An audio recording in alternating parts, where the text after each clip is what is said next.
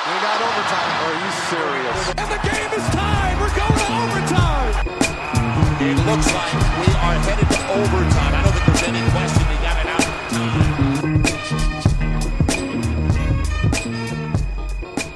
Einen wunderschönen guten Tag. Wir sind zurück. Overtime. Endlich. Wir waren krank und hatten technische Probleme und äh, so passiert das dann mal, dass äh, man ein paar Wochen nichts von uns hört. Aber wir sind wieder da, Marcel Lubasch und Simon Dinder und äh, melden uns heute zurück mit einem Overtime-Spezial zu den All-Star-Wahlen. Hallo Marcel. Hallo Simon, grüß dich. Wir haben uns ein bisschen vorbereitet, aber es war nicht einfach, äh, bei einigen Positionen äh, den richtigen Spieler zu finden, weil es so viele Kandidaten gab. Bei anderen Positionen war es dann so, dass äh, man ähm, deutlich weniger Kandidaten hatte und gar nicht so recht äh, wusste, wen man da nehmen soll oder wer denn dann der Backup sein könnte. Bei den Wahlen äh, bei äh, allstarday.de ist es ja so, dass äh, gar nicht mehr nach Positionen abgestimmt wird, sondern nur noch, äh, wer ist der beste Spieler. Wie findest du das, Marcel? Ähm, ja, also ich würde schon sagen, dass man eher nach Position abstimmen sollte, ähm, damit man halt einen gewissen, einen gewissen Grund hat, möchte ich sagen. Ähm, das ist ja ähnlich in der, in der in der NBA weiß ich jetzt nicht, wie es gemacht wird, aber da muss man auch gewisse mindestens, also nach Guard, Forwards und Centern. Ähm, ich glaube nur nur Guards und Forwards, aber bin ich mir jetzt auch nicht genau. sicher. Also aber, Forwards aber dass man zumindest zumindest einen Grund drin hat, ähm, weil sonst startest du halt mit fünf, äh, fünf Small Forwards, sage ich mal. Das ist ja äh, absoluter Humbug. Wobei ja auch dieser ganze Tag prinzipiell äh, ja ein Spaßtag ist. Ich wollte jetzt nicht absoluter Humbug wiederholen. Und dann äh, könnte man wiederum auch sagen, ähm, ist es nicht äh, unfair, wenn man dann äh, zum Beispiel äh, einen ähm, Daniel Theiss und einen Maximilian Kleber hat äh, oder einen Daniel, wenn man jetzt äh, Daniel Theiss auf Center einordnet, einen Daniel Theiss ja, und einen ja. Tim Ulbrecht und dann dürfte nur einer von den beiden starten, obwohl du ähm, auf den Guard-Positionen vielleicht eher weniger äh, los hast äh, im, im nationalen Team ähm, hat, hat für mich Vor- und Nachteile. Und äh, wenn man schon sagt, das ist ein Spaßspiel, dann ist eigentlich ja auch ähm, prinzipiell egal, wer denn da eigentlich startet. Äh, wie empfindest du denn das ganze Event? Das würde mich mal ähm, mal, mal so interessieren, wie, wie du das ganze Event siehst, weil du ja gerade sagtest, der, der ja, Spaßveranstaltung, er ist so despektierlich gemeint, so wirklich, ich sehe da keinen Nutzen draus, oder denkst du schon, dass es ähm, schon wichtig ist, ein All-Star-Day zu veranstalten? Also, ähm, ich, ah, ist, ein, ist eine schwierige Frage. Auf der einen Seite gehört's halt schon irgendwie dazu.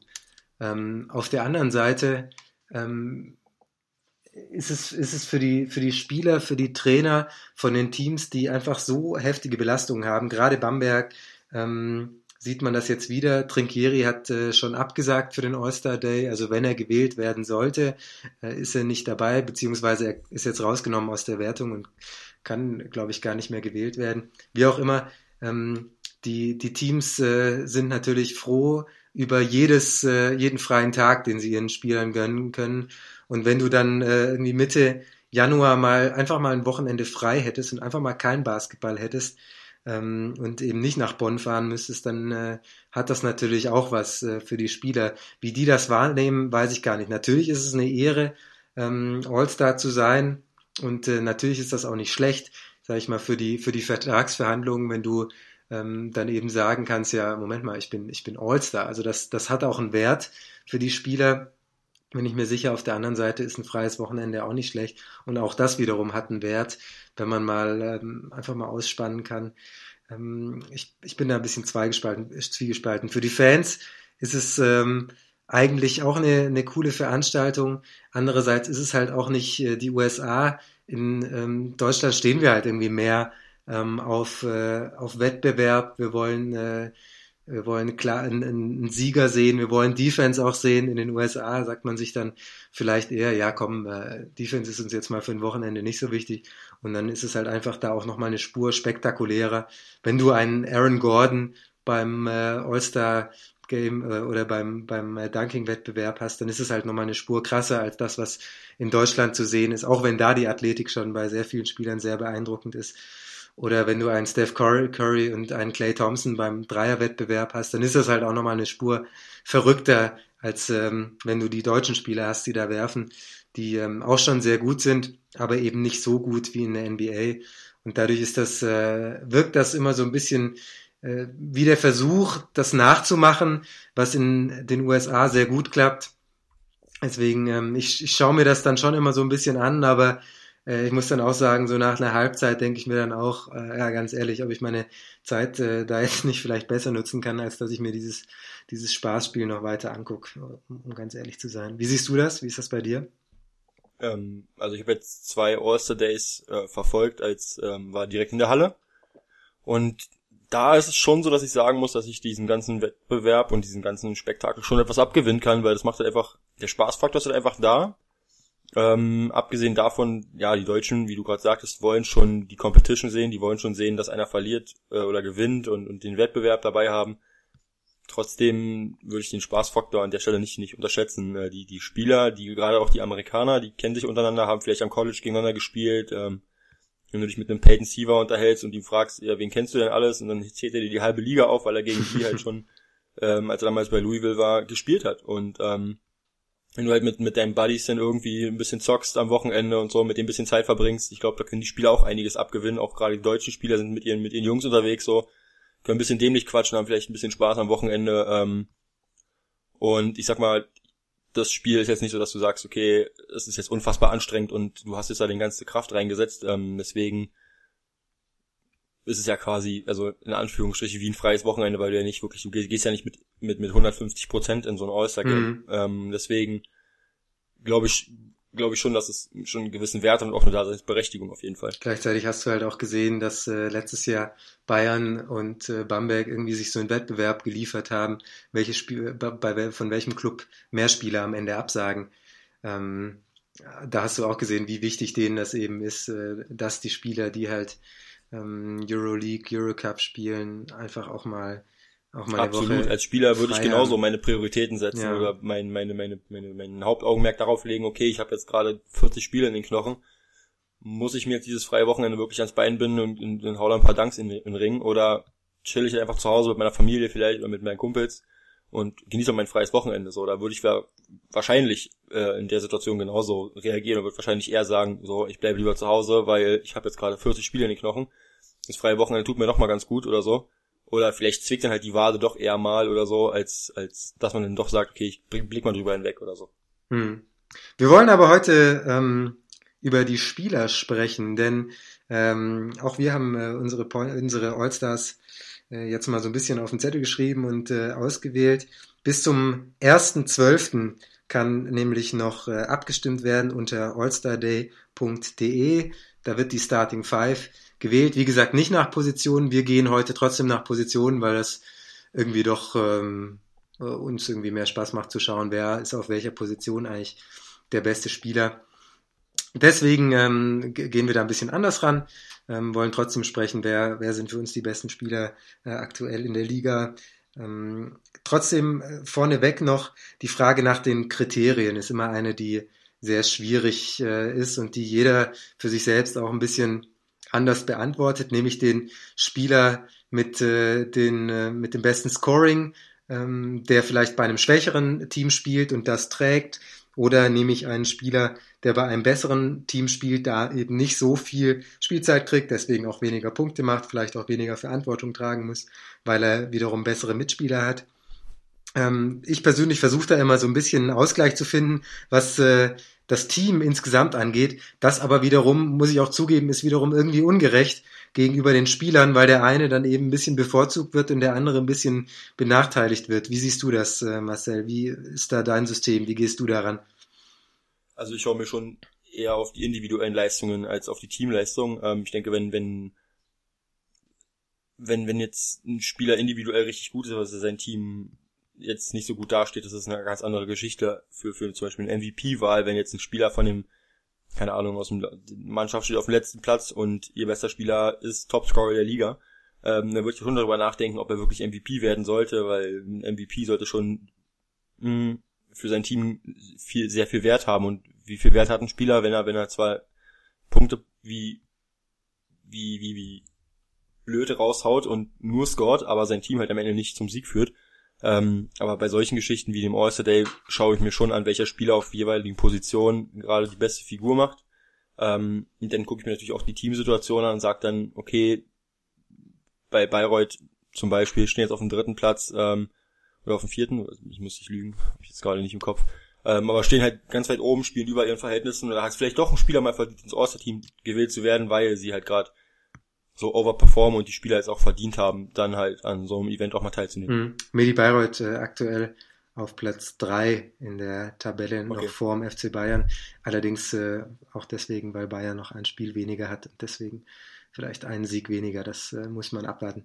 Ähm, aber ich möchte das zum Beispiel, was ich gerade meinte, nochmal konkret machen. Darius Miller steht äh, aktuell, wenn man sich nur die Small Forwards und äh, ich meine jetzt die Small Forwards die die ähm, Easy Credit BBL als Small Forwards äh, listet. Das ist nicht immer ganz richtig. Ähm, zum Beispiel ist auch ein Johannes Thiemann als äh, Small Forward gelistet, der aber definitiv als Center spielt in dieser Saison bei den MHP Riesen Ludwigsburg. Darius Miller steht auf Platz neun, wenn du dir das Scoring anguckst bei den ähm, Small Forwards. Da ist äh, Ricky Paulding davor, äh, Alex Ruoff, Shawan Shields, der eben eigentlich kein Small Forward ist, aber okay. Ähm, Ryan Thompson, Thomas Scrubb, Lamont Olmer, Deshaun Pierre, äh, Chris Hess ähm, macht gleich viele Punkte wie er und äh, wie äh, Miller und Emmanuel McElroy auch. Ähm, trotzdem sind das Spieler zu großen Teilen, die nicht die Qualität haben von Darius Miller. Wenn du dir vorstellen würdest, Darius Miller würde ähm, die Rolle von Ryan Thompson in äh, Bonn haben, würde ich mir schon vorstellen können, dass er noch ein paar mehr Punkte macht als Thompson. Auch wenn Thompson schon ähm, offensiv ein überragender Spieler ist, Darius Miller ist ähm, für mich der einzige Spieler, ähm, zum Beispiel jetzt von Bamberg, der auf europäischem Niveau eins gegen eins ähm, zuverlässig äh, selbst sich einen Wurf kreieren kann im eins gegen eins. Und äh, dann ist eben die Frage, wähle ich eben einen Darius Miller oder wähle ich einen Ryan Thompson, wähle ich einen, ähm, einen Alex Rohr vielleicht sogar, der jetzt äh, versucht, ein, ein nicht so starkes Team zu tragen, oder wähle ich dann doch einen Ricky Paulding, der eben defensiv oft nicht überzeugen kann. Und das ist äh, wieder die Frage, wähle ich den Ricky Paulding, wenn er defensiv nicht überzeugen kann, woran liegt das? Liegt das vielleicht auch dran, dass er äh, offensiv so viel Verantwortung äh, tragen muss äh, und so viel spielt oder auch ein Ryan Thompson, der offensiv äh, sehr, sehr viel macht bei Bonn, ähm, noch mehr machen könnte, vielleicht sogar bei Bonn ähm, und deswegen defensiv sich eher zurückhalten darf auch was Darius Miller wiederum nicht muss, äh, weil eben offensiv auch andere in der BBL wiederum Verantwortung tragen können bei Brose Bamberg. Das äh, ist so die Frage, die, die mich da immer ein bisschen umtreibt, wo ich dann schon versuche, einen Ausgleich äh, zu finden. Aber ja, es ist eine schwierige Sache. Vielleicht deswegen dann doch richtig zu sagen, wir wählen einfach fünf Spieler, die am besten gefallen, ähm, so wie die BBL das eben veranstaltet. So, genug äh, vorgelabert. Jetzt äh, müssen wir mal anfangen, ein paar Spieler rauszuhauen. Womit willst du denn anfangen? National oder international? Ähm, lass uns national anfangen. Fangen wir mit dem, mit dem nationalen Team an. Ähm, zunächst der Coach ist vielleicht äh, gar nicht so schwierig äh, in dieser Saison. Wen hast du denn da ausgewählt? Ich lasse dir den Vortritt. Ich nehme äh, natürlich Thorsten Leibenhardt. Das ist für mich überhaupt keine Frage äh, wer da zu coachen hat. Äh, Ulm, zehn Spiele, zehn Siege, ähm, das ist äh, sensationell. Ähm, und deswegen ist es für mich überhaupt keine Frage, wer, wer Coach des äh, nationalen Teams sein wird. Das ist Thorsten Leibenhardt. Okay, gehe ich, gehe ich absolut mit. Äh, Thorsten Leibenhardt auch für mich ähm, der Coach vom Team National. Muss aber dazu sagen, dass ich äh, auch sehr begeistert bin ähm, von den Gießen 46ers und ähm, deswegen auch Dennis Wucherer für mich ähm, ganz, ganz weit oben auf der Liste steht äh, für, für, für den Coach im Team national. Hm, aber trotzdem, also wenn du, wenn du mit, äh, wenn du zehn Siege hast, irgendwie ja, absolut, ähm, klar. Und, und nicht Bamberg bist und nicht absagst, dann, dann bist du sicher, du halt, bist du sicher dabei. Du halt, also ja. Thorsten Leibenhardt ist äh, Gibt es auch nichts, was dagegen spricht. Überhaupt, so. also, überhaupt keine Frage. Ja. Dann lass uns äh, zu den Guards gehen. Zunächst äh, zu den Point Guards. Auch da äh, denke ich, äh, fällt die Entscheidung sehr, sehr einfach ähm, bei den nationalen Point Guards. Das ist ähm, für mich ganz klar Per Günther. Ich denke, du hast da keinen ja. anderen. Er ist, er ist der beste deutsche Point Guard in der Liga. Ähm, er spielt äh, überragende Offense in einem überragenden Team. Ähm, deswegen braucht man, denke ich, da gar nicht groß, groß drüber zu reden. Interessant aber vielleicht äh, die Frage, wer könnte sein Backup sein? ähm, oder andere Kandidaten vielleicht noch äh, bei den Point Guards. Wen siehst du da noch? Also das Problem, äh, was ich jetzt gerade an der Stelle gesehen habe, zum Beispiel, ist, wir haben auf der Shooting Guard Position äh, gerade im Team national enorme Probleme. Da kann, gibt es nicht wirklich viel Auswahl ähm, an Spielern, die es verdient hätten, ins Team national zu kommen. Ähm, da habe ich jetzt zum Beispiel Nijajedovic zum Beispiel, der jetzt auf Shooting Guard ähm, eine Alternative wäre, aber trotzdem spielt also für mich kein, er spielt keine keine All-Star-Saison. Er spielt genau genau er spielt und okay, aber er spielt keine keine keine All-Star-Saison. Deswegen habe ich mich auf Shooting Guard auch für einen Point Guard entschieden. Ähm, trotzdem gibt's halt noch anstelle von von Per Günther noch zwei Spieler, wo ich sage, die ähm, könnte ich mir auf Point Guard auch sehr sehr gut vorstellen. Zum einen ist es Mao Dolo ähm, in seiner ersten Saison in der Easy Credit äh, BBL mit 6,4 Punkten im Schnitt, spielt 18 Minuten, äh, auch gleich eine richtig gute Rolle in Bamberg. Äh, und zum anderen ähm, Bartian, Bastian Doret, ähm, von Medi Bayreuth einfach aufgrund dessen, dass jetzt nicht, wenn man jetzt nur auf die Statistiken schaut, ist es jetzt keine, kein, keine Statline, wo du, wo du wirklich dich am Stuhl festhalten musst, ansonsten drunter kippst. Ähm, 3,8 Punkte im Schnitt, ähm, 2,5 äh, Assists, 1,4 Rebounds, ähm, das sind keine, keine Bei Wurfquoten von, auch, von knapp 40 Prozent. Genau, das sind auch keine überragenden Quoten. Also das ähm, Bastian spielt jetzt, was jetzt allein die Zahlen angeht, keine überragende Saison. Aber man muss halt auch sehen, welchen Einfluss er hat ähm, abseits der Zahlen. Also was jetzt das Menschliche angeht, er, er übernimmt sehr viel Verantwortung, ist quasi der verlängerte Arm von Coach Raoul Corner. Ähm, macht halt einfach Spaß, ihm zuzusehen, weil er halt immer wieder Energie aufs Parkett bringt, ähm, zeigt jedes Spiel immer den besten Bastian, den er, den er in dem Moment zeigen kann. Es ist halt, du kannst, du weißt genau, was du von ihm kriegst. Du, er wird immer 100% geben. Er ist nie ein Spieler, der irgendwie abbricht und mal den Kopf hängen lässt oder so, sondern das Team liegt mit 10 hinten und er ist der, der sein Team mitreißt und in der Auszeit äh, den Hintern aufreißt und deswegen ähm, hat er mich sehr, sehr überzeugt diese Saison. Und deswegen für mich auch ein Kandidat fürs All-Star-Team, Bastian Doret. Okay, ähm, ich erinnere mich daran, irgendwo was gelesen oder gehört zu haben, dass, dass irgendjemand gesagt hat, wenn du, wenn du einen Bastian Duret im Team hast und im Training bist mit ihm, du kannst gar nicht anders als 100 Prozent geben. Selbst wenn er nicht jeden, jeden Wurf trifft, ähm, dann, dann ist das, äh, du, du kannst nicht anders, weil der geht jeden Ball hinterher und wenn du nicht 100 Prozent gibst, dann fühlst du dich einfach schlecht und äh, deswegen ist der für Bayreuth ganz wichtig. Für mich aber ähm, trotzdem kein Kandidat fürs, fürs All-Star-Team. Ähm, 38 Punkte in 10 Spielen, ähm, eine sehr schlechte Dreierquote bis zum letzten Spiel. Da hat er vier von vier getroffen gegen äh, Tübingen. Ähm, davor, äh, ja, also irgendwie muss da, muss da für mich, was individuelle Stärke angeht, doch nochmal doch noch mal mehr, mehr da sein als, ähm, als Doret jetzt äh, eben aufs Parkett bringt. Er ist ein brutal wichtiger Spieler äh, für Bayreuth, keine Frage. Deswegen äh, finde ich das auch okay. Ähm, trotzdem würde ich, würde ich gerne bei, gerade bei dem Thema noch mal ein bisschen tiefer reingehen, bei den deutschen Guards. Ich habe, äh, das so viel kann ich schon mal verraten, nächste Woche auch als Thema, ähm, wahrscheinlich als Thema in meiner Kolumne in MFG Simon.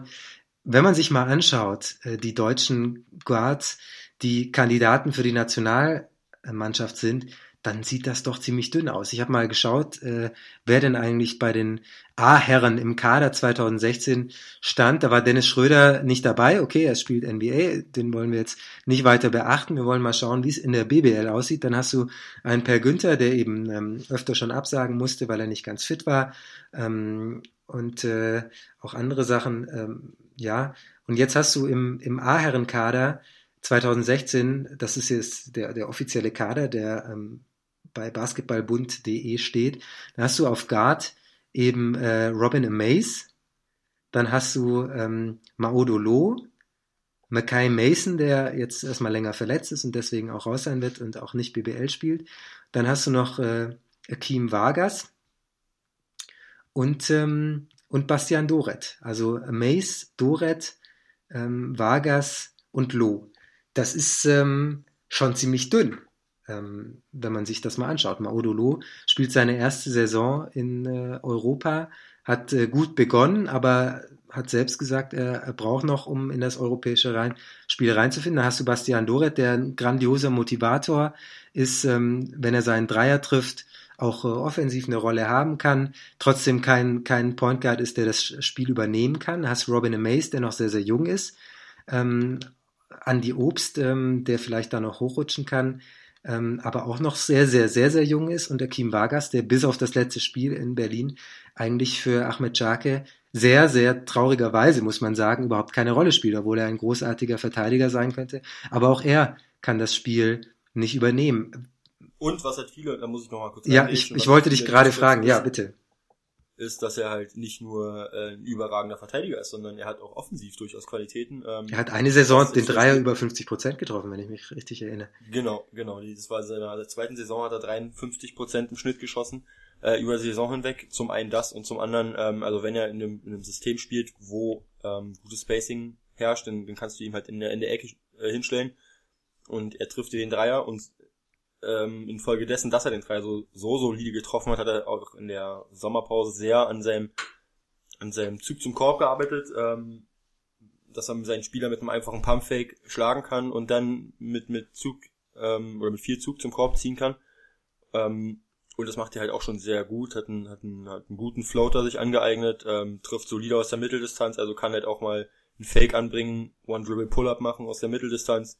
Ähm, deswegen sollte man auch nicht unterschätzen, was er, was er offensiv ähm, für Qualitäten hat. Auch in der Saison, als er zu, zu Alba gewechselt ist, war er Topscorer von, von ähm, Göttingen damals gewesen mit 14,5 Punkten im Schnitt. Und ähm, das bist du halt nicht umsonst. Und die Qualitäten hat er, die besitzt er auch. Ist halt nur so, dass er diesen Stempel, die defensiver Ketten und wie auch immer, so drin hat, dass halt die Leute ihn nur deswegen beurteilen, aber nicht sehen, was er halt offensiv auch leisten kann, wenn, wenn er in die richtigen Situationen kommt. Ja, und wenn er auch in die richtigen Situationen darf. Er spielt aktuell, gleich um die zehn Minuten pro genau. Partie, genau. das ist genau. natürlich viel zu wenig. Ähm, und, äh, und, und er kann es nicht zeigen aktuell. Und ähm, also auch für die, für die eigenen Ansprüche, denke ich, viel zu wenig. Er hat, äh, glaube ich, vor, vor einem oder zwei Jahren in einem Interview gesagt, er will Defensivspieler des Jahres werden. Das wird er nicht, wenn er zehn Minuten pro Partie spielt. Wie gesagt, auf, auf den deutschen äh, Guard-Positionen ist es sehr dünn. Ähm, Maudolo, du bist schon zu den Shooting Guards rübergegangen. Da habe ich auch Maudolo, auch wenn ich mir wünsche, dass er, dass er ein richtig guter Point Guard wird, habe ich ihn jetzt da, weil es für mich einfach keinen anderen äh, deutschen Spieler gibt aktuell, der noch auf einer Guard-Position starten könnte. Ich möchte da irgendwie Engin Azio nicht sehen. Ähm, er spielt zwar eine solide Saison, ähm, aber ist, ist für mich jetzt kein Spieler, der, der im Team national ähm, was, was verloren hat. Er ist Deutscher, keine Frage. Ähm, aber ich, ich weiß nicht, das ist, eine, das ist eine schwierige Sache. Da kann man eigentlich nur ins Fettnäpfchen treten. Trotzdem irgendwie kann ich mir Enginazio im, im Team National gerade irgendwie nicht so vorstellen. Okay, ähm, mein Shooting Guard ist Enginazio. Okay. Ähm, aufgrund dessen, ich habe überlegt, wie war es in den vorigen Jahren, da war auch ein Brad Lösing ähm, ja ähm, Guard gewesen ja. im Team National, ähm, auch als eingedeutschter Spieler und deswegen dachte ich, okay, ähm, wer spielt jetzt aktuell eine gute Saison, könnte All-Star sein und das ist für mich Engin Azür, hm. ähm, ist so derjenige, der die zweite Fünf von Alba quasi anführt, hm. wenn Coach durchwechselt, ist der erste Spieler, den er bringt, in der Regel ähm, Engin Azür, ähm, unglaubliche Ruhe am Ball, unglaublich erfahren mit 31 Jahren, ähm, trifft einen soliden Dreier mit 41,9 Prozent, spielt 3,4 Assists im Schnitt. Ähm, also, was willst du erwarten von, von einem Rollenspieler mit 19 Minuten im Schnitt? Ähm, klar, aber klar. du weißt, was du er kriegst. Er beruhigt das Spiel, er organisiert das Spiel, hat ist ein Kopf, der das Team führen kann und deswegen für mich Ingenazio auch auf jeden Fall äh, ein All-Star auf der zweiten. Die Saison, die er, die er spielt, ist äh, absolut in Ordnung. Trotzdem sehe ich da sehe ich da einfach irgendwie lieber einen, einen Maudolo, dem ich ähm, der, mir, der mir einfach besser gefällt ähm, als, ja, als Enginazio. Ähm, ich hab, äh, ich war, bin ein bisschen geschwankt zwischen, zwischen Azio und, äh, und Gavel als ähm, Point Guard Backup. Ähm, das, ist, das ist so eine Sache, da kann man drüber diskutieren. Bei Shooting Guard äh, ist, boah, das ist so schwierig, da noch ein, da noch ein Backup zu finden. Vielleicht äh, Maurice Ducky, aber auch, auch er ist ähm, prinzipiell eigentlich ähm, kein All-Star. Ähm, schwierig, schwierig auf den, auf den Guard-Positionen. Da überzeugen, äh, überzeugen mich nicht, nicht alle deutschen Spieler ähm, aktuell. Was aber auch dran liegt, ähm, ach, ich sag's jetzt einfach nicht. Einfach meine Kolumne lesen. Lest meine Kolumne. Ich habe da ein bisschen was dazu geschrieben, warum vielleicht auch die deutschen, die deutschen Guards ähm, gar nicht äh, überzeugen können. woran das vielleicht auch liegt. Nächsten Dienstag. Cliffhanger. So machen wir das mal. Bam. Small Forwards. Wir müssen mal ein bisschen mit euch auf die Tube drücken. Wen hast du denn da ganz vorne? Ach so, ach ja, äh, Small Forward bei mir Nils Giffey. Bei mir auch. Aus dem einfachen Grund, ähm, weil ich ähm, ja gestern Abend Spiel Alba Berlin gegen Bilbao, wer es gesehen hat, äh, sehr enttäuschend. Alba drei Viertel lang geführt und im vierten Viertel sehr eingebrochen. Ähm, aber Nils Giffey ähm, in meinen Augen individuell ja Spieler des Spiels gewesen. Ähm, hat nach sieben Minuten schon neun Punkte auf dem Konto gehabt, hat Alba sozusagen quasi ähm, getragen im ersten Viertel und ähm, die Entwicklung, die er jetzt genommen hat diese Saison, ähm, hat er letzte Saison lange zu kämpfen gehabt mit seiner Verletzung am Fuß, ist jetzt dieses Jahr wieder zurückgekommen ähm, und hat jetzt nach und nach so ein bisschen immer mehr Spielzeit bekommen, spielt jetzt 17,3 Minuten, also 17 Minuten und 30 Sekunden im Schnitt, ähm, erzielt 7,2 Punkte, ist aber, und das wollte ich jetzt mal gerade nachschauen, ähm, der Spieler mit der zweitbesten Feldwurfquote bei Alba. Zum Beispiel das und zum anderen der drittbeste Rebounder im Team ähm, hinter Tony Gaffney und Emilin Kikanovic mit 3,5 Rebounds und gerade gestern das Spiel war so ein bisschen ähm, ja der der so mindblowing, weil du halt dann gesehen hast, okay, zu was Nils in der Lage ist, wenn er wenn er wirklich frei aufspielen kann, er vertraut immer mehr seinen Zug zum Korb. Das war sonst immer so dieses eindimensionale, was er noch vom College hatte, Catch and Shoot, Catch and Shoot, Catch and Shoot. Und jetzt ist es halt wirklich so, er er ist auch ballführender Spieler, Pick and Roll, er ähm, ist jetzt wirklich mehrere Waffen, das hat er sich angeeignet. Ähm, er, er kann seinen Spieler auch, äh, ja, seinen Verteidiger quasi abspringen lassen, indem man kurz einen Pumpfake macht. Den Dreier von Nils musst du immer ernst nehmen. Ähm, und dann geht er vorbei und zieht zum Korb. Das hat er gestern drei, vier Situationen gehabt, wo er das richtig stark gemacht hat gegen Bilbao. Und deswegen für mich Nils Giffey auf jeden Fall ganz klar Starter im Team national auf Small Forward. Ich äh, exakt genauso. Er hat, äh, wenn man jetzt mal ähm, Miller rauslässt, der erst zwei Spiele hat, hat er die beste Zweierquote ähm, des Teams, äh, deutlich besser, auch äh, 10% besser als Elmedin Kikanovic, der immer so gesehen wird als der Einzige, der offensiv bei Alba irgendwie was abliefern kann. Ähm, dass er deutlich die meisten Punkte macht, liegt einfach dran, dass er, dass er zwölf Würfe pro Spiel nimmt. Ähm, Nils Giffey nimmt viereinhalb. Also ähm, ich muss auch sagen, dass, dass mich enttäuscht, dass äh, Giffey ähm, immer noch äh, so wenig spielt. Ähm, Dominic Johnson spielt ähm, auch meistens Small Forward, wenn ich das richtig im Kopf habe. Und der äh, spielt zehn Minuten mehr, obwohl er. Ja, es, es, er spielt eher die, äh, eher die, eher die zwei. Dann, okay, wenn, ja. Wenn Johnson kommt, dann wird rutscht Milosavljevic meistens auf die drei. Aber, okay, Mil, ja, ähm, aber aber auch Mil, Milosavljevic, okay, er spielt eine spielt eine Saison, die okay ist, aber er überzeugt nicht so sehr. Ähm, und, äh, und äh, gerade gerade Milosavljevic und, und Giffey könnten auch zusammenspielen. Ähm, Aber gerade ein Aspekt, der mir jetzt sehr gut gefallen hat, den möchte ich jetzt nochmal anmerken, das habe ich mir extra noch zu, notiert zu Nils. Ähm, was Alba sehr häufig macht, ist, sie spielen dann halt ein wirklich Small Ball Lineup. Ähm, Peyton Siever auf der 1, auf der 2 ähm, Dominic Johnson, Engin Azür, je nachdem. Dann auf der 3 mit Milosavljevic und auf der 4 mit Nils. Und ähm, das hat er im College schon gespielt. Ähm, wer sich um, die College-Saison von Nils Giffey ein bisschen verfolgt hat, der weiß, dass, dass Nils dann sehr häufig ähm, ja dieser klassische Dreierschütze war, viel Pick and Roll gelaufen und dann dieses Pick and Pop, wie man sagt, dass er jetzt zur Dreierlinie gegangen ist und dann den Ball bekommen hat und gleich draufgehauen hat. Ähm, das hat er sehr viel gespielt am College und das macht er halt jetzt auch. Also er hat halt häufig Situationen gehabt, wo er dann auf der 4 gespielt hat. Defensiv natürlich ähm, kann er sich mit den Power Forwards der Liga nicht unbedingt messen. Ähm, da hat er einfach körperlich zu große Nachteile. Ander, andererseits in der Offensive aber ähm, durch seine Schnelligkeit kann er halt jeden, jeden, fast jeden Power Forward im 1 gegen 1 schlagen, weil er halt sehr schnell ist.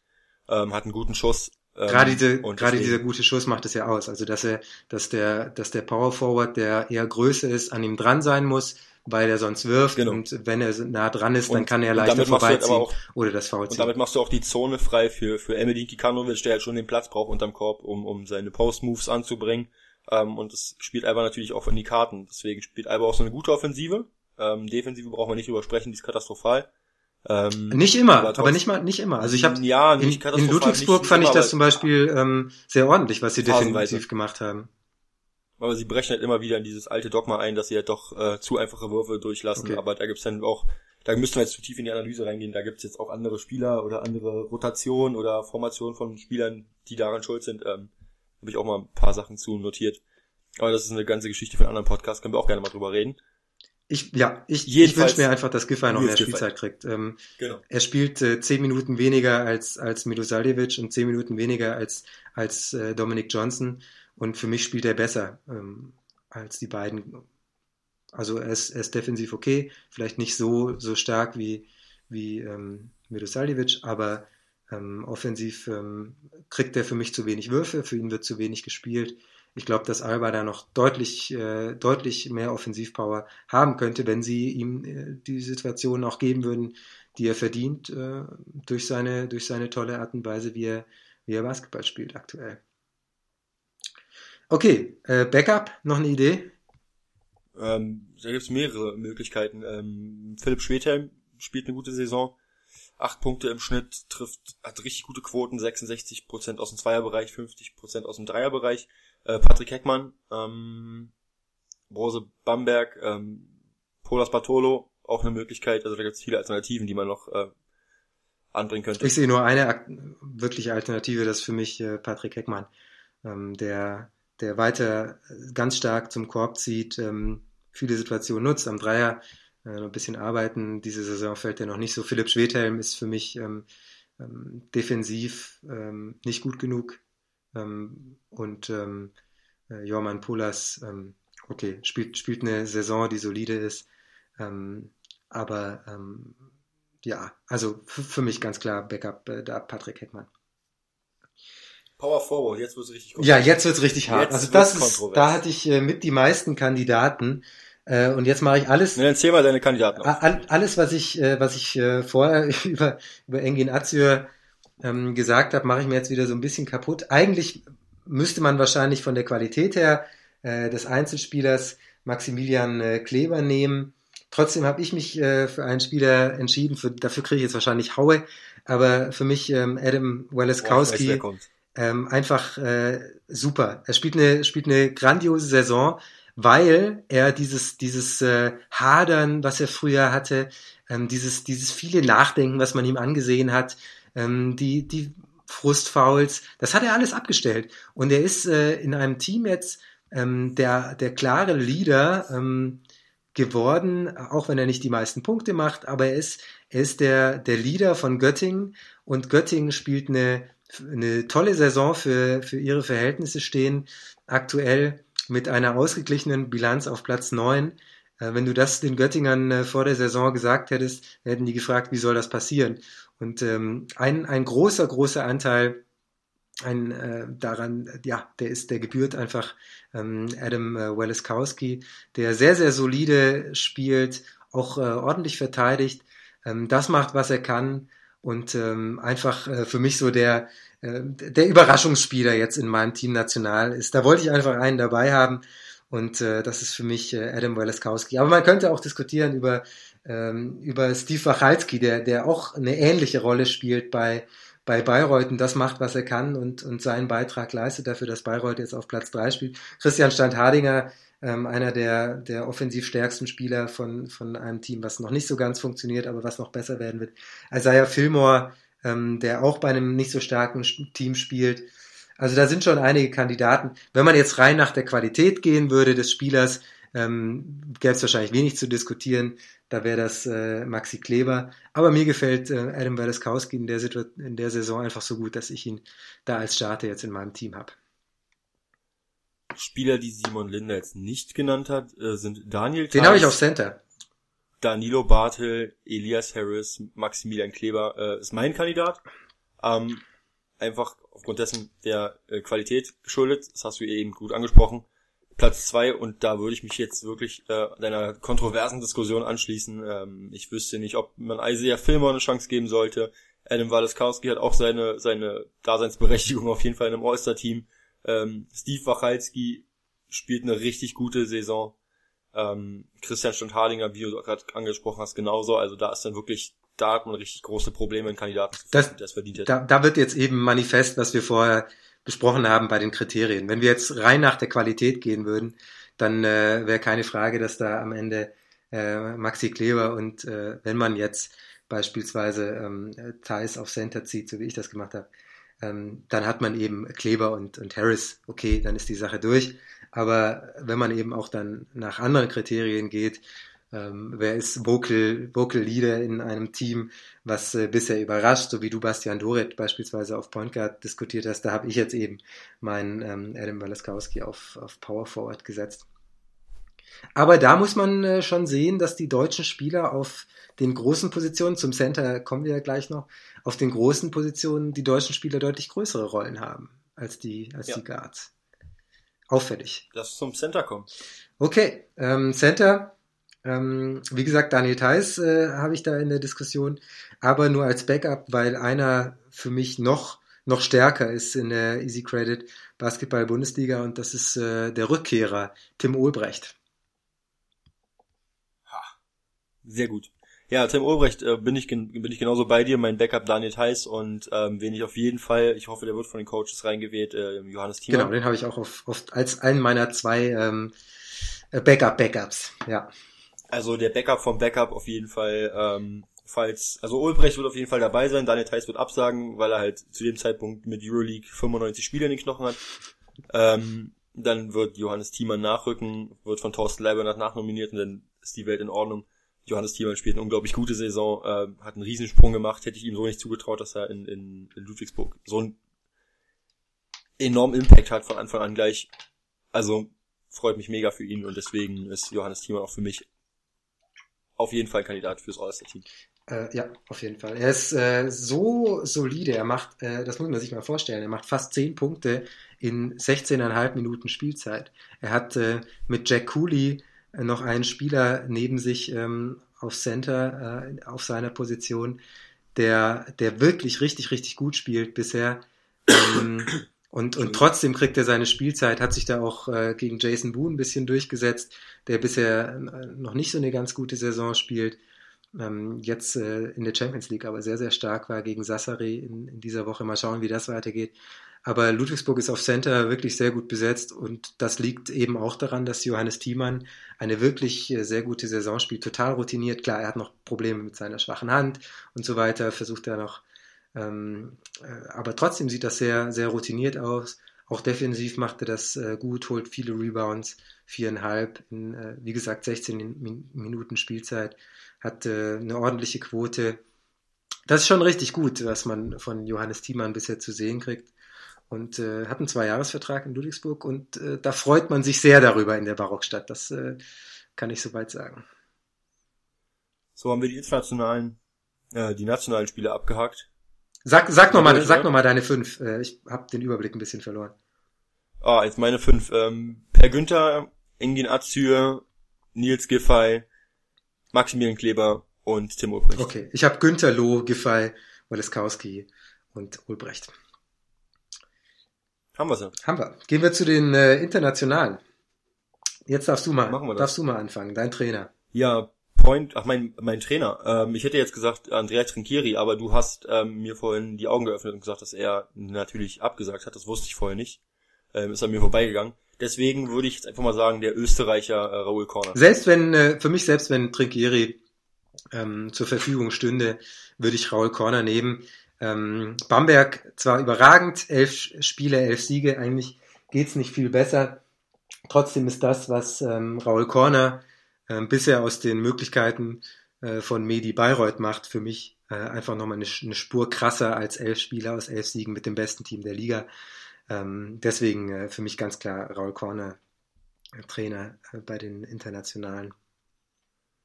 So, dann mache ich gleich weiter. Mhm ähm, auf Point Guard geführt von der Liga. Simon äh, der Meinung gewesen, ist kein Point Guard, ist eher ein Shooting Guard. Ähm, ich habe ihn jetzt als Point Guard genommen, weil er halt von der Liga als Point Guard geführt wird. Ähm, mein Point Guard im Team International Marcus Knight von den Science City Jena. Ja, also Jena selbst führt ihn auch als äh, Shooting Guard. Ich habe da nochmal nachgeschaut, weil, weil er für mich, ähm, also wenn ich, ich habe nicht so viel von Jena gesehen bisher, aber er ist, ist eigentlich kein. Aber dennoch, also 20, 20,6 Punkte. Ähm, naja, also 20,6 Punkte im Schnitt, ähm, 54. Nehmen wir, äh, wenn wir jetzt rein nach Point Guard, Shooting Guard gehen, dann gebe ich dir wahrscheinlich recht, das ist ja eher ein Shooting Guard. Andererseits, wenn wir wirklich aufbröseln nach Guard, Forward, Center. Auch wenn er, auch wenn er mal den Ball bringt und ja.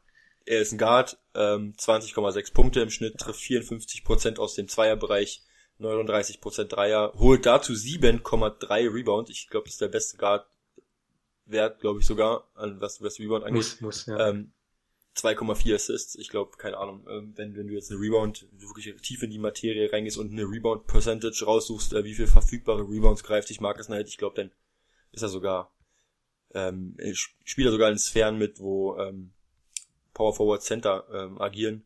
Deswegen ähm, seine Rebound-Arbeit unglaublich stark und insgesamt auch eine richtig gute Leistung. Deswegen er für mich Guard des Team international.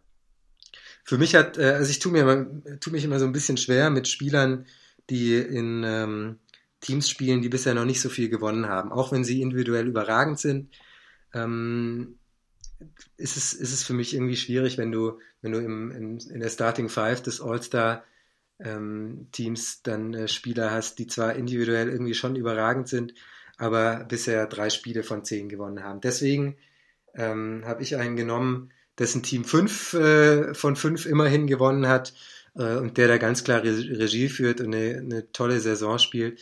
Mein Point Guard ähm, ist, äh, der ist jetzt meine, meine Überraschung, so wie Welaskowski das in meinem nationalen Team ist, ähm, ist für mich Cameron Wells. Äh, er spielt keine Überraschung. Keine, keine, keine Überraschung für dich. Nein, nein, das ist für mich mein Backup. Okay. Also Cameron Wells, äh, wer, wer, wer sagt, dass Cameron, Cameron Wells eine Überraschung ist, der guckt zu wenig Basketball. Okay, also, Entschuldigung, ich gucke zu wenig Basketball. Er spielt, eine, spielt einfach ja. überragend, wie er gegen Bamberg äh, das Spiel fast gewonnen hätte, wie er sich da durchgesetzt hat gegen, gegen tolle Spieler. Das äh, hat einfach gezeigt, was für ein, was für ein äh, großartiger Basketballspieler er ist. Und er trifft seine, seine Dreier zu fast 50 Prozent, was für ein, für ein Point Guard, der den Ball bringt und da schon Energie verliert, einfach, einfach überragend ist.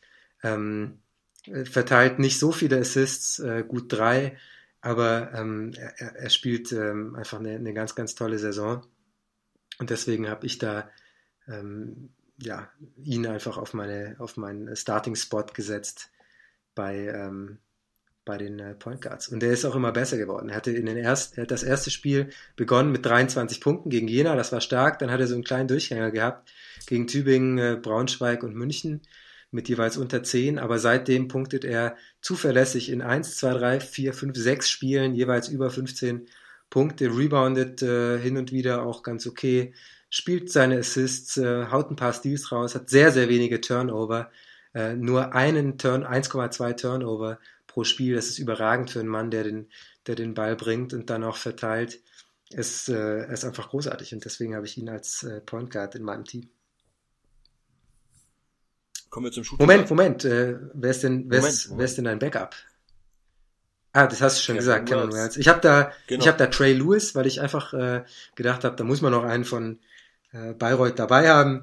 Ähm, die spielen so gut und deswegen äh, habe ich da Trey Lewis ah, genommen. Noch meine, da kommt noch meine Überraschung. Okay, und äh, ich habe sogar noch einen dritten, einfach weil er, weil er sich äh, total gesteigert hat, ähm, was die Quoten angeht und weiterhin seine Assists super abliefert. Äh, Jared Jordan, der in einem nicht so guten Team ähm, sehr, sehr gut spielt und, und alles am Laufen hält, offensiv. Ähm, deswegen äh, ist Jared Jordan einfach aufgrund seiner, seiner Passqualitäten, ähm, da ist er der Beste in der, in der BBL. Deswegen finde ich, äh, hat er es auch verdient, ähm, dabei zu sein im, im All-Star-Team. Shooting Guard. Ja. Ich glaube, da sind wir uns einig. Obwohl, da gibt's auch wieder mehrere Möglichkeiten, die man da anbringen könnte, aber natürlich ähm, mein Kandidat für die zwei Chris Bepp von Ratio Farm Ulm. Ja, mein Lieblingsspieler in der Liga, glaube ich, oder einer meiner absoluten Lieblingsspieler in der Liga.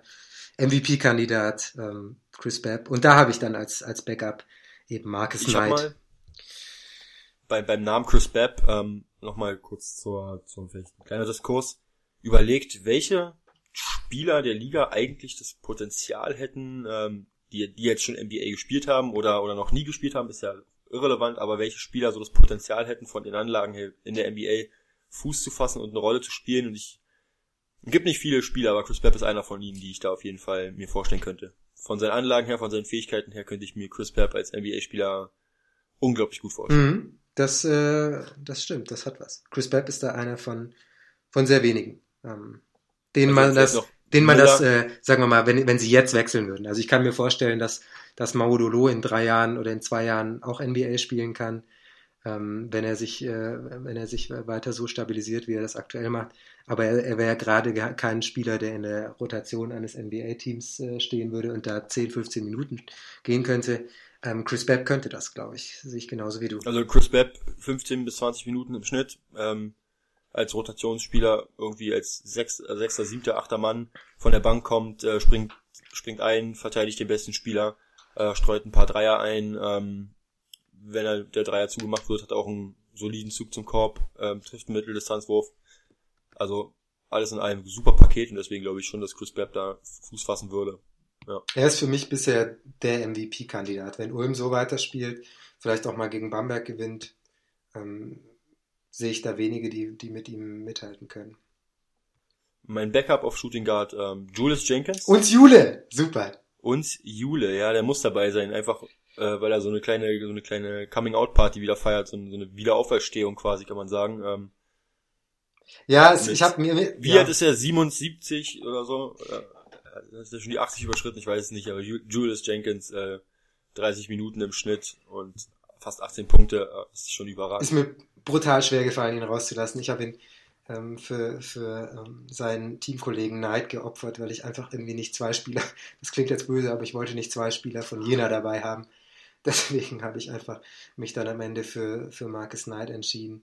Ähm, ich habe auch ein bisschen, muss ich auch sagen, ich habe ein bisschen darauf geachtet, dass ich, äh, dass ich ähm, ja, von jedem Team möglichst äh, Spieler dabei habe. Das ist auch so eine Sache, auf die man als Coach vielleicht ein bisschen achten muss. Ähm, weil einfach äh, alle, alle Fans, das ist so eine, so eine Sache, über die man auch diskutieren könnte. Suche ich nur nach Qualität aus oder will ich halt, dass am Ende jeder, ähm, jeder Spieler oder jeder, jeder Fan auch ein Interesse hat daran, das Spiel zu sehen. Und dann muss man eben auch versuchen, möglichst äh, von vielen Teams Spieler dabei zu haben. Wenn, aber, wenn man schauen wollte, das beste Team da am Ende stehen zu haben, dann schaust du halt irgendwie aus Bamberg, äh, Ulm und Bayern die Besten zusammenzusetzen, hast du am Ende das beste Team. Aber das willst du ja auch nicht. Deswegen ähm, ist Jared Jordan vielleicht schon so ein bisschen kritisch, weil er der zweite Tübinger ist ähm, nach, nach äh, Fillmore. Aber trotzdem, ähm, das, das hat, ist mir schwer gefallen, Jenkins rauszulassen, aber ich habe es trotzdem, trotzdem getan. Von mir aus äh, streiche ich auch Jordan raus und, und nehme da Jenkins für mit rein. Bin ich dabei. Kommen wir zur Position 3. Das ist jetzt ähnlich die Diskussion, glaube auf der 3, also Small Forward ist ähnlich kontrovers wie die Diskussion auf der Power Forward Diskussion der Deutschen.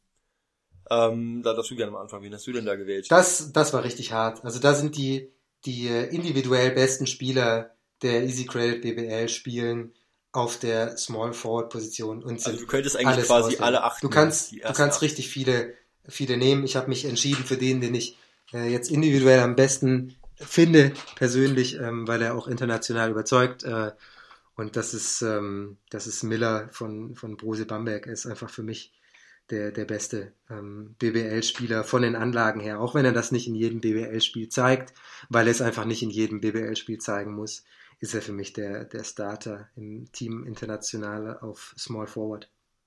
Bei mir ist es ähm, der alte Mann aus Oldenburg, äh, Ricky Paulding. Ähm, 32 Minuten im Schnitt, ja. Hat solide Quoten, reboundet gut, ähm, verteilt Assists, macht irgendwie alles. Äh, defensiv, du hast es vorhin angesprochen, schon ein bisschen fragwürdig. Trotzdem für mich Ricky Paulding, Starter, äh, Team International, Small Forward. Ich habe Paulding als dritten Mann dabei auf der Position und äh, auf der zweiten noch äh, Ryan Thompson, weil er mir in Bonn zum einen sehr gut gefällt, weil ich zum zweiten äh, von Bonn noch keinen anderen hatte ähm, und er für mich da der Spieler ist, den man von Bonn nehmen kann. Das, das äh, All-Star-Spiel findet auch in Bonn statt, da muss ein Bonner dabei sein. Ähm, er ist offensiv äh, sehr, sehr gut und sehr, sehr wichtig für dieses Team. Gleichzeitig natürlich äh, eine absolute Frechheit eigentlich, Bryce Taylor und Reggie Redding nicht zu nominieren, die individuell ähm, Taylor im Catch and Shoot und äh, Redding im 1 gegen 1 und auch in der Defense mit die besten Spieler, wenn nicht die besten Spieler auf äh, ihrer Position sind. Eigentlich unglaublich, dass man sie rauslässt, aber es, es ist einfach auf Small Forward tummelt es sich bei ähm, den Internationalen und deswegen fallen die da jetzt raus. Aber ähm, gleichzeitig äh, ist das auch völlig in Ordnung, wenn man da noch zwei zwei Small Forwards mehr mitnimmt und dann vielleicht einen Jared Jordan rauslässt oder einen der Spieler, die, die gleich noch kommen bei uns. Ja, wer kommt denn jetzt noch? Ja, wer kommt Den denn? hast du nur auf der 4. So, auf der 4 nochmal vielleicht äh, eine kleine Überraschung. Er ist äh, für mich die internationale äh, Rookie-Überraschung der Saison. Äh, er spielt in einem Team, was nicht so besonders gut ist bisher, noch nicht so besonders gut funktioniert. Ähm, Siobhan Shields äh, habe ich da von Frankfurt ausgewählt, der äh, auch in den, in den Phasen, in denen es bei Frankfurt nicht äh, klappt, und das, davon hat Frankfurt aktuell nicht wenige, da immer übernehmen kann, immer äh, sich selbst auch gute Situationen kreieren kann, weil wenig andere Spieler in der Lage sind, für ihn diese, diese Situationen zu kreieren, macht 15 Punkte pro Partie bei einer überragenden Zweierquote von 67 Prozent, trifft den, trifft den Dreier auch sehr gut mit 41 Prozent, holt ähm, die meisten Rebounds im Team zusammen mit äh, Qantas Robertson und ähm, ist einfach ist einfach dermaßen gestartet in seine in seine ähm, erste Saison in der ähm, in Europa in der Easy Credit BBL hat großartige Anlagen ist 22 Jahre alt erst ähm, toller Spieler ist einer der in den nächsten Jahren in Europa richtig für Furore sorgen wird da bin ich mir sicher ähm, traue ihm auch zu, mal NBA zu spielen, wenn er, wenn er sich äh, weiter so großartig zeigt, was das Scoring angeht. Ähm, ist einer, der, der vielleicht auf die drei gehen kann in der NBA. Deswegen für mich äh, Siobhan Shields, mein Starter auf der vier bei den internationalen. Ja, mein Starter auf den internationalen Plätzen auf der Power Forward Position, eine kleine Überraschung.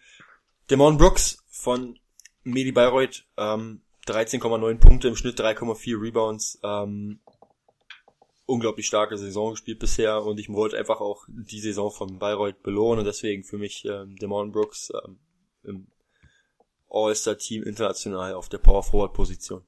Das ist so eine Sache, ähm, habe ich mir auch überlegt. Da habe ich mich dann aber für den Spieler entschieden, der mir einfach irgendwie noch ein bisschen besser gefällt, weil er einfach äh, ähm, ja, weil er einfach toll ist, äh, habe ich Nicolo Melli genommen als äh, Backup. Aber Brooks hat natürlich auch seine Berechtigung. Absolut, ja. So, wir kommen schon äh, zur letzten Position. Ähm, fängst du an? Ja. Fängst du an? Ja, ich fange an. Ich gerne. Ähm, für mich, ja, unangefochten, ähm, denke ich, Center, ähm, glaube, okay, Simon ist ja mal ein bisschen, ein bisschen äh, für Überraschungen gut, äh, deswegen hat er wahrscheinlich, keine Ahnung, äh, Trent Placed oder so genommen. Äh, ich bin bei Elmedin Kikanovic für mich mein Center, ähm, Team international. Ähm, Topscorer, also bester Center, Topscorer von Alba Berlin mit 18,2 Punkten, spielt 28 Minuten im Schnitt. Ähm, ja, seine Quote aus dem Zweierbereich ist okay, ist wahrscheinlich jetzt nicht das Beste, was, was, was auf der großen Position rumläuft, mit 57,9 Prozent, aber trotzdem ähm, ist es schon sehr gut, was Elmedin Kikanovic da macht und deswegen für mich Elmedin Kikanovic von Alba Berlin Center Team International. Ich habe ihn gar nicht dabei. Ich habe ihn nicht äh, als Starter und ich habe ihn auch nicht als als Backup, weil mir seine Defense nicht gefällt. Ähm, genau das gleiche bei Brian Qualley. Auch er ähm, ist äh, offensiv sehr, sehr gut, macht sehr, sehr viele Punkte, weil einfach sehr viel über ihn läuft, genauso wie das bei Alba mit Kikanovic ist. Ich glaube, dass ähm, andere äh, Spieler in der Easy Credit BBL in dieser Rolle, die eben äh, Quali und Kikanovic haben, wenn sie diese Offensiv hätten, würden sie noch mehr Punkte machen als die beiden, würden sie vielleicht noch mehr überzeugen. Ähm, Deswegen habe ich äh, auf Center ein, ich, ich brauche immer so lange, bis ich äh, anfange, den Namen zu sagen. Ich mache das aber trotzdem so weiter. Äh, habe ich einen Spieler, ähm, der für mich einfach äh, da noch überzeugender ist, weil er ein bisschen bessere Quoten hat, weil er sogar den Dreier trifft, weil er noch auf eine andere Position gehen kann, weil er besser reboundet. Ähm, deswegen für mich äh, Raymar Morgan, äh, mein Starting Center bei den Internationalen. Kann man mitgehen, ja. Eine Sache, die ich mir bei Kikanovic halt überlegt habe, warum ich ihn genommen habe, ist, ähm, jeder weiß eigentlich, dass Kikanovic in der Regel dasselbe macht. Er kriegt den Ball mit dem Rücken zum Korb, dreht sich über seine meist über seine rechte Hand, ähm, Hookshot und der Ball geht rein. Und das weiß halt jeder, aber trotzdem schafft es halt 18,2 Punkte im Schnitt zu erzielen. Ähm, und jeder meckert halt, jeder weiß, was Kikanovic macht, aber trotzdem schafft es halt 18,2 Punkte zu erzielen. Ähm, warum schafft es dann keiner, ihn zu verteidigen, wenn jeder weiß, was er macht? Ähm, und da zeigt sich halt auch, dass er halt doch irgendwie irgendwo vieles richtig macht und er hat auch viele andere Waffen als nur diesen Hookshot, sondern ähm, er hat halt auch eine recht solide linke Hand, die er trotzdem nicht so häufig nutzt. Ähm, er hat einen soliden Mitteldistanzwurf, trifft gut von der Freiwurflinie. Ähm, wenn er in einigen Situationen nicht so faul wäre, könnte er wahrscheinlich auch guten Fastbreak mitlaufen. Ähm, deswegen, ja, als kleine Geht, geht absolut, geht dazu. absolut in Ordnung, die Wahl. Wenn man sich nur einfach nur nochmal das Spiel anschaut, gegen äh, Brose Bamberg 32 Punkte gemacht, das ist natürlich äh, einfach sensationell. Ähm, trotzdem, wie gesagt, äh, in vielen Spielen fehlt es hinten. Das ist äh, äh, vielleicht auch ein bisschen unfair, dass ich einem Ryan Thompson das dann verzeihe und einem äh, Kikanovic nicht. Ähm, aber wir sind halt auch unfair hier. Das äh, kann man ja auch mal so sagen. Ja. Wir haben unsere persönlichen Vorlieben kein, und irgendwelche Spieler finden wir genau, sympathisch also und andere auch, nicht. Auch, und, äh, auch nach dem nach der Methode, wir müssen von jedem Team einen dabei haben. So es sind enorm viele Würzburger dabei an dieser Stelle auch. Ähm, Leute aus von Rasta Fächer werden sich auch freuen. Wir haben ganz viele Leute von Fechter im mhm. Team. Ähm, also wir sind halt auch sehr fair. Ja. Ich habe äh, ehrlich gesagt, ich habe ich hab mal durchgeguckt, von wem es mir Spieler fehlen. Ich habe nur bei von Bremerhaven, von Braunsch und von den letzten drei Teams Braunschweig, Fechter und Hagen keinen. Also da, wie gesagt, so kann man vielleicht auch eine Wahl von von Thompson äh, anstatt von Redding oder oder Taylor ähm, erklären. So, jetzt fehlt noch der der Backup. Ich habe da ähm, äh, Cooley, Jack Cooley von den äh, MHP Riesen Ludwigsburg, der auch seine erste Saison in der äh, Easy Credit äh, BBL spielt und einfach äh, vielleicht sogar ähm, der Center ist neben Tim Ulbrecht, der einfach aus den Situationen, die er kriegt, am meisten macht. Ähm, André Balvin trifft noch ein bisschen besser, hat aber wenig äh, Situationen, in denen er den Ball kriegt und dann der, der Center mit der zweitbesten Wurfquote ist dann schon Jack Cooley.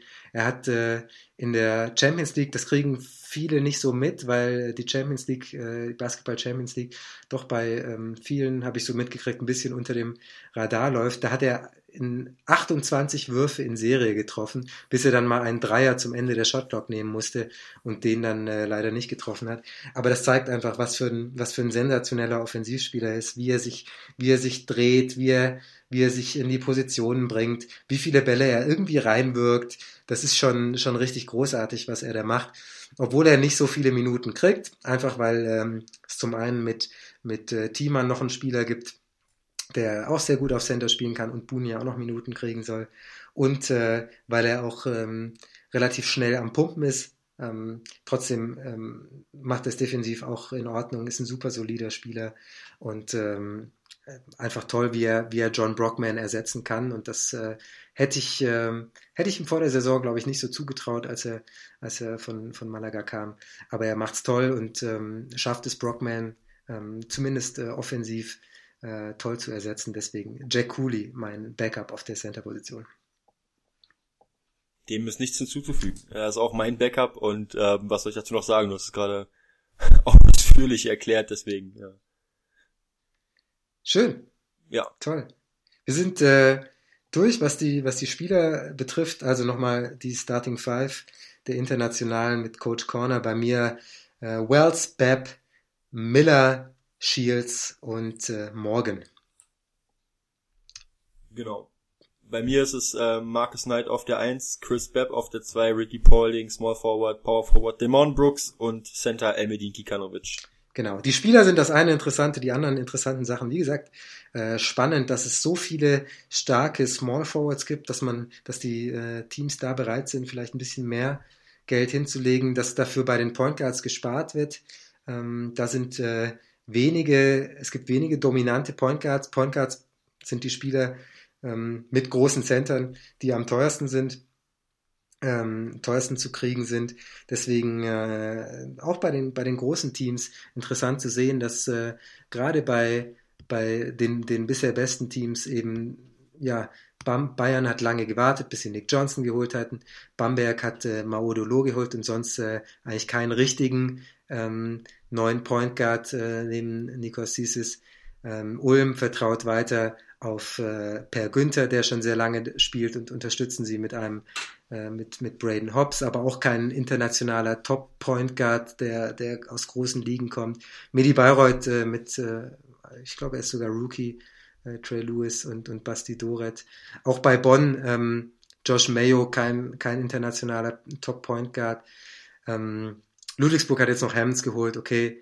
Ähm, Alba Berlin mit Peyton Siever sicherlich äh, mehr Geld draufgegangen. Aber das ist schon, schon eine interessante Entwicklung. Und dass eben sich auf den großen Positionen auch bei den Deutschen sehr viel tummelt und dass dann wiederum bei den, bei den Guards eher weniger los ist auch das eine interessante Entwicklung. Da müsste man äh, auch mal ein bisschen, bisschen drauf schauen, wie kann man das vielleicht wieder, wieder ändern, dass die deutschen Guards mehr, mehr Chancen kriegen, dass junge deutsche Guards äh, mehr Chancen in der Easy Credit äh, Basketball Bundesliga kriegen. Ich sag nur Ismet Akpina, ähm, das ist äh, ja eine interessante Entwicklung, die sich dann vielleicht äh, auch an so einem Spaßspiel ähm, mal zeigen kann und äh, dass man da vielleicht auch schaut, wie kann man da Dinge ändern, dass da wieder mehr, mehr geht auf den äh, kleinen deutschen Positionen zum Beispiel.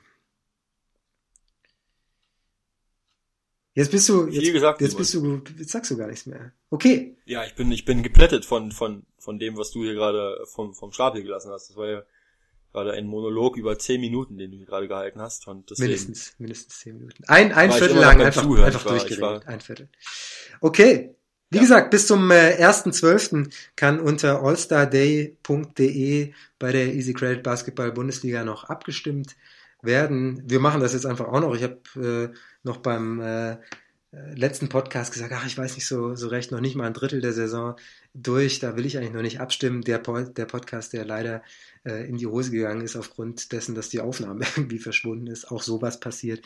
Was wir noch sagen äh, wollen, ganz wichtig, schaut nächste Woche, Mitte der Woche, Mittwoch oder Donnerstag mal auf basketball.de. Da gibt's auch noch mal eine Diskussion, wer gehört eigentlich rein ins äh, Team für drei heißt äh, das Format, bei dem äh, drei Redakteure von basketball.de da diskutieren werden, unter anderem äh, Manuel Baraniak ähm, ist er dabei, wird da seine Meinung ablassen. Ich bin da sehr gespannt drauf, weil er einfach ein, ein toller Fachmann auch ist, äh, was Basketball angeht äh, und ich seine, seine Meinung sehr schätze. Bin ich gespannt drauf, was er und die zwei anderen, keine Ahnung, wer das sein wird, äh, noch sagen. Und äh, ja, ähm, einfach mal reinklicken, nächste Woche Mittwoch oder äh, Donnerstag dann wohl auf basketball.de für drei.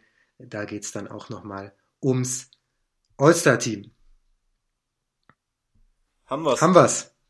Sind wir durch? Vielen Dank fürs Zuhören. Eine Stunde, ja. Sagen wir, genau. Ähm, jetzt hoffen wir, dass dieser Podcast ganz ohne Probleme zu hören war. Keinerlei technische Sachen, keinerlei Aussetzer, die gestört haben. Sagen jetzt Dankeschön fürs Zuhören. Uns hat Spaß gemacht. Genau. Und äh, wir hoffen, ihr schaltet dann auch äh, nächstes Mal wieder rein ähm, wenn es heißt Overtime, der Spieltag. Und äh, sagen einfach vielen Dank fürs Zuhören. Danke. Vielen Dank fürs Zuhören. Bis zum Wochenende. Macht's gut. Ciao. Ciao, ciao.